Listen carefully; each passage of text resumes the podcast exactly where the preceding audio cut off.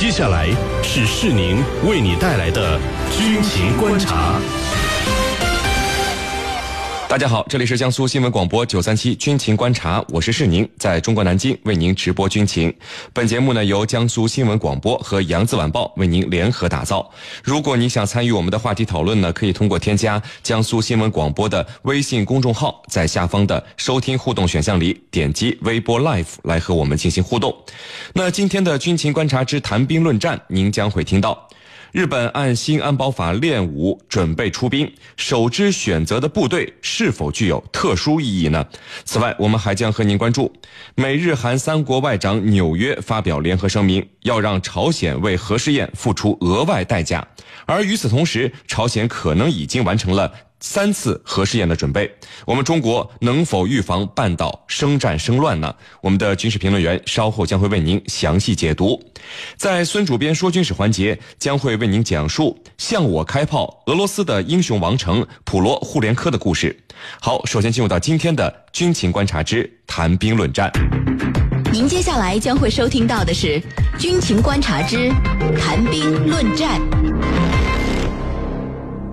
好的，那今天的军情观察之谈兵论战，我们邀请到的两位军事评论员分别是解放军国际关系学院的陈汉平教授和解放军南京政治学院的袁周教授。两位呢，来和我们的军迷朋友们打一个招呼。呃，军迷朋友们，大家好，我是陈汉平。呃，军迷朋友们，大家好，我是袁周。好的，我们来看到今天的第一条消息。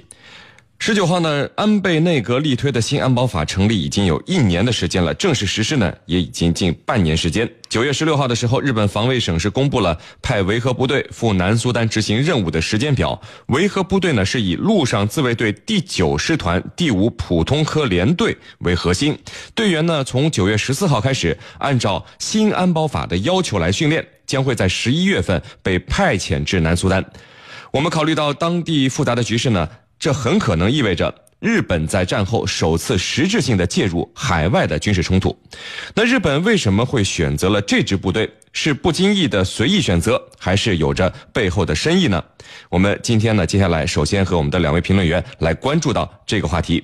好的，那袁教授啊，日本这次你看选择接受实战化训练，并且要派往南苏丹的是呃日本陆上自卫队。第九师团第五普通科联队，那这是一支什么样的部队？是不是一支普通的联队？有哪些公开的资料可以给我们介绍一下的呢？嗯，好的。那么日本的这个第九师团呢，隶属于日本陆上自卫队的东边方东北方面队，那么驻守在日本东北方向的青森市，那么和东部部队中央部队共同负责日本本岛的防务。呃，那么这他下辖的这个第五科普连。呃，我们先要了解一下什么是科普连。呃，日本日本自卫队的科普连呢，和我们嗯通常说的基层连队不一样，它实际上呃是一个团的编制，呃，就相当于科普连啊，呃，就相当于我们的步兵团，呃，人员的编制大约在一千两百人左右。那么第九师团第五科普连呢，它是一支继承了旧日本帝国主义军队番号的一个部队。那么这支部队呢，呃，历史上它的兵员呢。多来自日本的贫苦农民，那么以训练有严格、呃强悍而著称，在历史上曾经发生过，呃八甲田雪中行军遭难事件。那么在这次训练中，呃由于缺乏训练常识，那么参训的二百一十人有一百九十九人遇难，那么这个几乎全军覆没。那么为了纪念这个事件，在第五科普年重建之后，每年现在都要搞行这个雪地冬季的雪地行军比赛。呃，二零一零年，这支部队改编成了呃反游击战部队，那么是日本部队中的一支劲旅。那么这支呃这个科普连呢，它下辖了呃还有这个四个呃科普中队和一个重迫击炮中队。那么科普中队下面呢又有呃若干个科普小队和战车小队，还有迫击炮小队，呃装备了各种各样的那个轻重武器和装甲车辆，呃。是应该说呢，是一支典型的作战部队。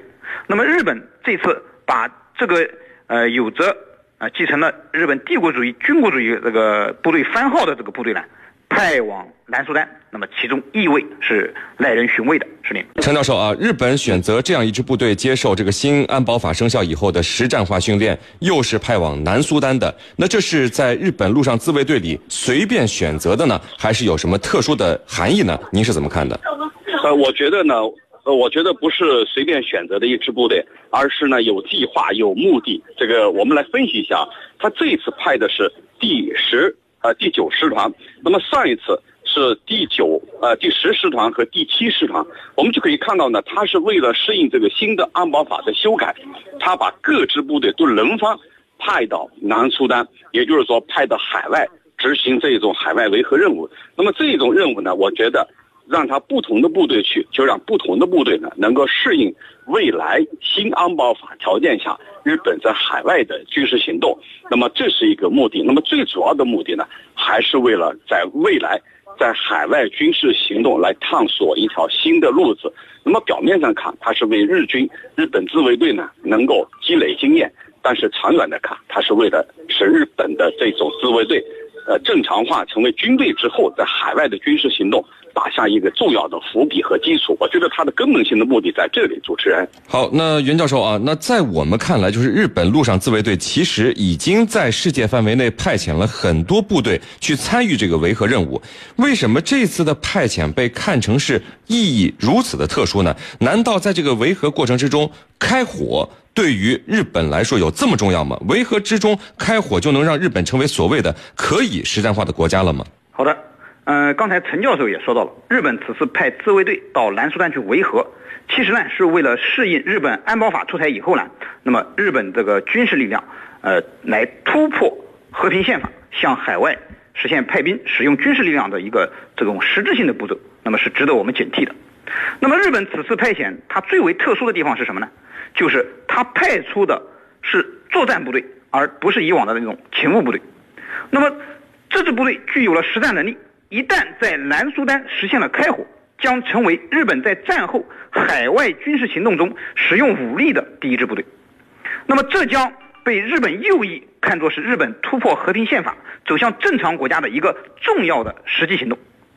呃，日本右翼呢，他在这个问题上，他最关心的不是是不是要维和的问题，而是这个日本人是否可以行使集体自卫权的问题，可以是否在海外可以动武的问题。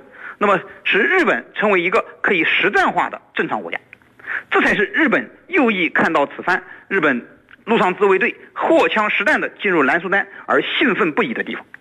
目前呢，日本加快了突破和平宪法、解禁集体自卫权的步伐。那么，一方面是日本国内它右翼的鼓噪的结果，同时呢，更是美国放任其这个放任呢，呃，放任的结果。那么，美国为了其全球霸权战略。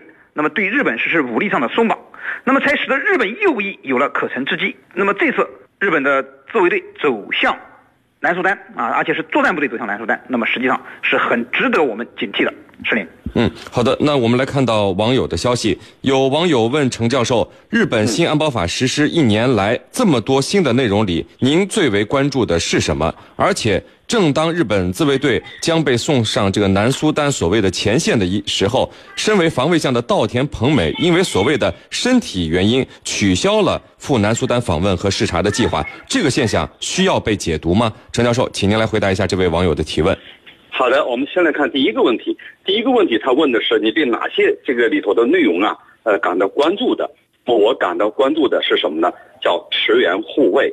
什么叫驰援护卫？驰援护卫实际上就是支援的意思。那么这里头它有两个职能，也就是说，当联合国的工作人员遭受到这种军事袭击的时候，他可以出面进行护卫、支援护卫，这是第一个。那么第二个，它可以和其他军队联合展开对自己的基地、营地的这种护卫行动。也就是这两个行动呢，就意味着。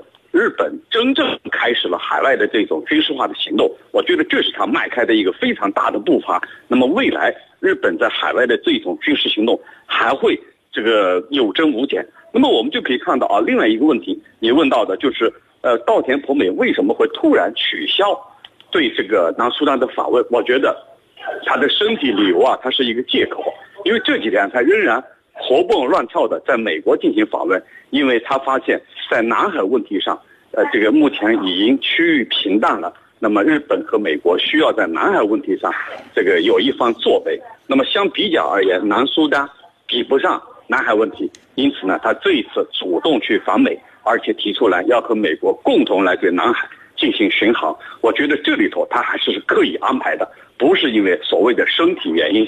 这里头我觉得可以做解读的，主持人。好的，那各位不要走开，接下来呢是半点广告时间。在简短的半点广告之后呢，我们将和两位军事评论员一起来和大家聊到今天军情观察之谈兵论战的另一个话题。我们迈出的每一步，也许并不远，但一步步前行，永不停歇，总能最快到达现场。我就在现场为你。那根据当时的目击者说呢？我们发出的每一点光，也许并不耀眼。但一点点凝聚永不熄灭，直到彻底照亮真相。我们做出的每一次努力，也许并不容易察觉，但一次次坚持永不放弃，终究会成为改变的力量。速度、激情与热血，是我们为你所能付出的一切。信任、支持与陪伴，是你为我们所能做出的选择。